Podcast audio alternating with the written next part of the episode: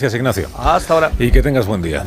¿A quién indultas esta mañana? Bueno, más que un indulto, me voy a sumar a los homenajes que ha suscitado la muerte de Pepe Domingo Castaño, entre cuyos méritos impresiona que se lo haya mencionado siempre o casi siempre, con su nombre y apellido integral, es Pepe Domingo Castaño todo junto, como si fuera un eslogan comercial y digo comercial porque la audacia del entertainer para hacer anuncios demuestra no tanto la devoción integral que le profesaban las marcas, sino su capacidad de comunicador. Quiero decir que Pepe Domingo Castaño hizo el bien cuando podía haber hecho el mal. Hubiéramos secundado cualquiera de sus llamadas a la movilización por su capacidad de convicción y porque jugaba con las palabras mejor que cualquier acróbata de Amazon. Y es verdad que curraba en la COPE, la radio amiga, pero Pepe Domingo Castaño, todo junto, era una marca propia, un espacio particular un territorio autónomo que trascendía las épocas, las modas y las convenciones.